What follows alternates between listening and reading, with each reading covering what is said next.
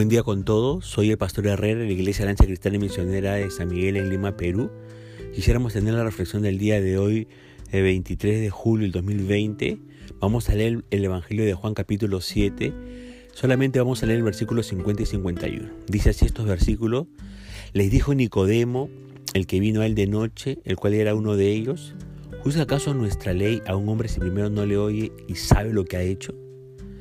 Como siempre, usted recordará las palabras que Cristo dijo en los versículos 37 y 38. El que cree en mí, como dice la escritura de su interior, correrán ríos de agua viva. Estas palabras que dijo Jesús causaron una división. Y en este caso hubo cuatro reacciones diferentes. Y eso trae a la mente la parábola del sembrador. ¿Recuerdas esa parábola donde se, se echaba la semilla y cayó en cuatro terrenos diferentes, ¿no? Por ejemplo, en primer lugar, algunos pensaron que era el profeta. Fíjese lo que dice el verso 40. Verdaderamente este es el profeta, dijo un grupo de ellos. Y el evangelista Juan no lo dice, pero seguramente la gente se refería al profeta que Moisés predijo que vendría allá en Deuteronomio capítulo 18, versos 15 al 18. Y usted puede compararlo con el Evangelio de Juan capítulo 1, verso 21 y también eh, capítulo 6, verso 14. Al parecer, este grupo consideraba que Jesús era ese gran maestro que anticiparía al Mesías. Pero en segundo lugar, otros pensaron que era el Mesías. Fíjese lo que dice el verso 41 en la primera parte. Este es el Cristo. Pero uno se pregunta, ¿qué concepto tenían este grupo de Cristo? De todos modos, aunque ellos creyeron en Él, enseguida enfrentaron la oposición del mundo como usted puede fijarse en el versículo 41 en la segunda parte y también en el versículo 42 y en el versículo 44. Hay un tercer grupo, el grupo que quería creer, pero tenían dudas. Mire lo que dice el versículo 41 en la segunda parte. Ellos se preguntaban, ¿de Galilea ha de venir el Cristo? ¿Eso sabe lo que significa? Ellos conocían la escritura, sabían que el Mesías vendría de Belén, del linaje de David. Pero el problema era que no conocían suficientemente bien las escrituras. Por ejemplo, este pasaje de Isaías 9, capítulo, capítulo 9, verso 1 y 2, que dice, al fin llenará de gloria el camino del mar, de aquel lado del Jordán, en Galilea de los gentiles, el pueblo que andaba en tinieblas vio gran luz. Ellos habían olvidado este, este, estos versículos del, del libro del profeta Isaías que se cumplió en Mateo 4, 15 y 16. Y no solamente no conocían suficientemente bien las escrituras de este tercer grupo, sino que también no conocían bien a Jesús. ¿Por qué? Porque no habían investigado suficientemente para saber de dónde era este Mesías. Y finalmente hay un cuarto grupo. Había un cuarto grupo que no, que, que lo quería matar. Fíjese lo que dice el versículo 44 de este capítulo 8 de Juan. Alguno de ellos, dice, querían prenderle. Este grupo, ¿no? Manifestó su ceguera espiritual. Y lo manifestó, ¿sabe cómo? Con odio y repudio. ¿sí? Cuando uno está cegado espiritualmente y no entiende quién es el Cristo, ¿no? El Evangelio, lo que hay es odio y repudio. Y lo manifiesta, ¿no? Y fíjese lo que dice el verso 43. Aunque todos discutían, el verso 44 dice que nadie le echó mano pero tampoco decidieron absolutamente nada. Todo quedó en un debate. Ahora, usted ve aquí que Jesús había compartido un mensaje y hubo todas esas reacciones que acabamos de describir. Hoy en día también se comparten los mensajes de la palabra de Dios y se comparte a través de sermones. Ahora, los sermones, aún de los mejores predicadores, producen reacciones muy diferentes en las personas, en, los auditorios que puedan, que puedan este, escuchar estos mensajes o estos sermones. Ahora, ¿sabe cuál es el problema? El problema se debe al pecado, que se manifiesta en diferentes maneras, pero cuyo propósito es el mismo. El pecado lo que quiere es, es alejar al ser humano de Dios.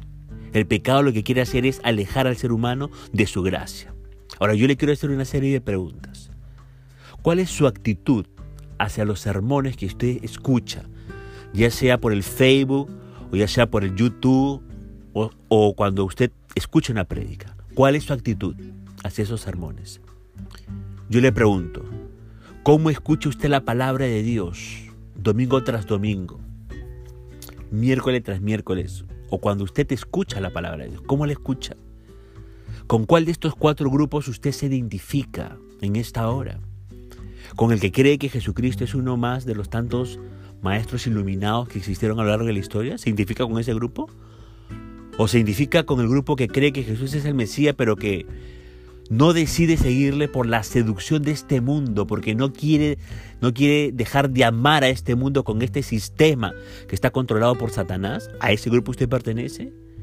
¿O usted se identifica con el tercer grupo que quería creer, pero tenía ciertas dudas, ¿verdad? Ciertas interrogantes acerca del Mesías.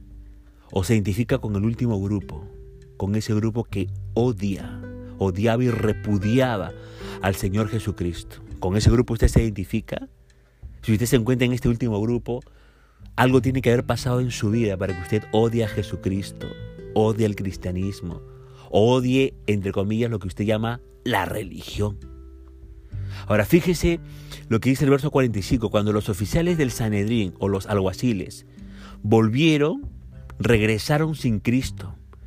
Y le dijeron a los sacerdotes y a los fariseos lo que dice el verso 46, Jamás hombre alguno ha hablado como este hombre. ¿Sabe qué, qué refleja esa respuesta? Que el Señor impresionó aún a sus enemigos con ese mensaje que había dado. Pero, ¿cómo reaccionaron las autoridades judías? Las autoridades judías, ¿sabe qué es lo que hicieron?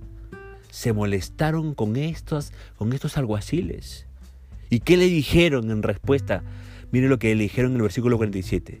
¿También vosotros habéis sido engañados? Claramente, esta, esta respuesta de estos fariseos, de estas autoridades judías, ¿no? claramente refleja que se sentían superiores a los demás, a los demás del pueblo.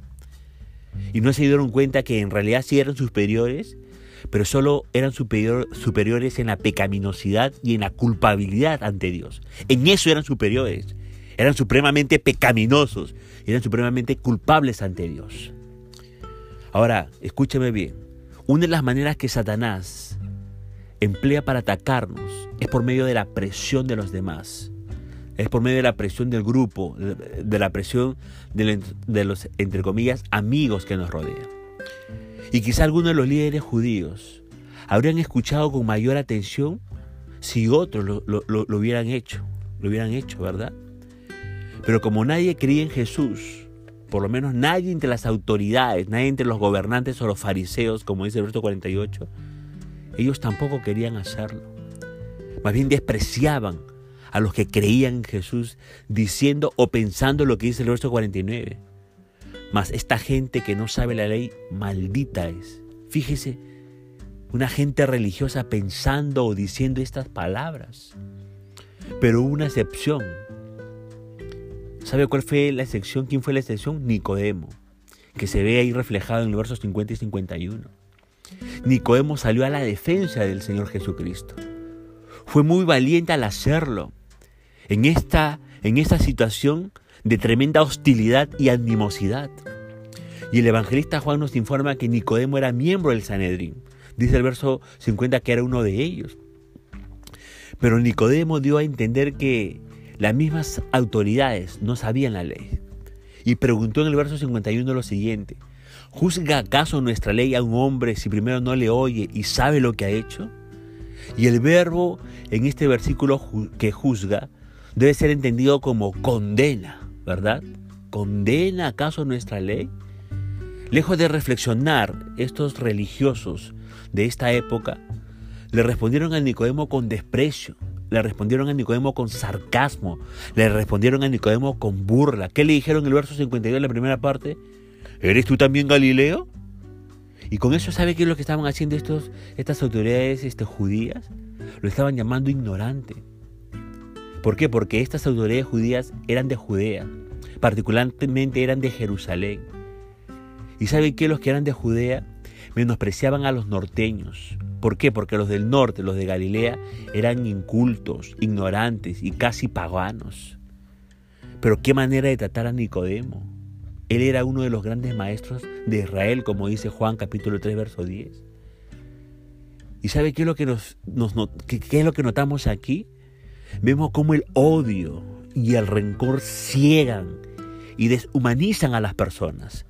Cuando una persona está llena de odio, cuando una persona está llena de rencor, ¿sabe qué? Trata pésimamente mal a las personas. Como vemos aquí, en el caso de estas autoridades judías tratando mal a Nicodemo. Y aunque, aunque Nicodemo era uno de los más destacados maestros en Israel, estas autoridades judías se atrevieron a decirle que estudie un poco más. Mire lo que dice el verso 52. Escudriña pues y ve que de Galilea nunca se ha levantado profeta. ¿Sabe qué? Con estas palabras pretendieron darle cátedra al gran maestro de Israel. Ahora, Nicodemo fue valiente al hablar a favor de Jesucristo. Pero ¿sabe cuál es el problema?